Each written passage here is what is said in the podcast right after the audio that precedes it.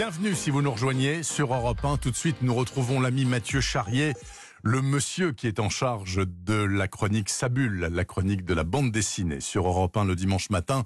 Mathieu, bonjour. Bonjour Bernard, bonjour à tous. Mathieu, disons-le tout de suite, ce confinement épouvantable, c'est l'occasion pour euh, tous les amateurs de papier, les papivores que nous sommes, de lire ou relire les œuvres de grands dessinateurs et dessinatrices de bande dessinée.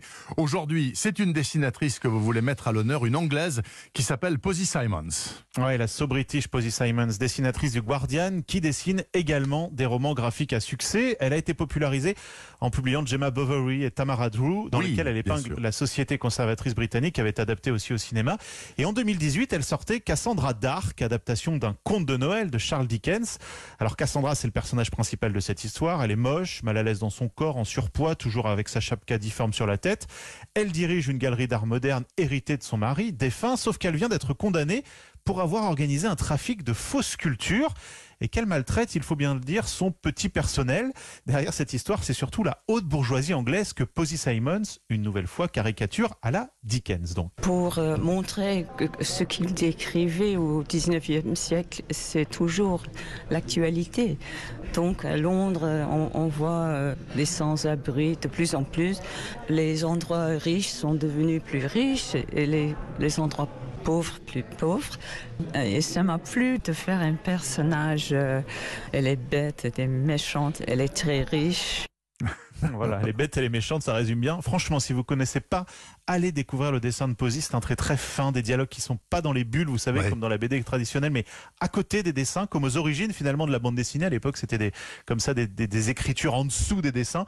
Cassandra Dark est publiée chez De Noël Graphique. Mais elle parle sacrément bien le français, Posy Simons. Ah bah elle adore la France, qui lui rend bien d'ailleurs, puisque ses BD se vendent très bien dans notre pays. Elle était encore présente à Angoulême il y a quelques mois, elle y vient quasiment tous les ans.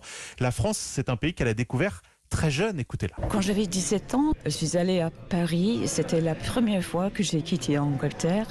Aussi, j'ai grandi à la campagne et, donc euh, euh, je connais pas du tout les villes. Et pour moi, c'était palpitant d'être dans les rues, de voir tous ces gens et, et tous les odeurs étaient tout à fait différents, les bruits de, des bus. Et bon, avant ça, j'aimais bien la, la couture française. Je lisais euh, Flaubert à l'école et, et à cette époque en français avec un gros dictionnaire. Et voilà le pourquoi du comment de Eh la oui. francophilie de Posy Simons. Gemma Bovary qu'elle avait adapté effectivement de Flaubert, puis la BD elle-même avait été adaptée au cinéma il y a 6 ans avec Lucchini, je sais Et pas si cette vous en rappelez. formidable actrice anglaise, là, comment elle s'appelle Gemma Arterton, Oh, qui était magnifique, superbe, toujours superbe. aussi jolie. Donc voilà, lisez, relisez l'œuvre de Posy Simons, faites-moi confiance, c'est tout simplement formidable. C'est dit. Merci beaucoup, Mathieu Charrier. Allez, bon dimanche. Salut. Bon dimanche.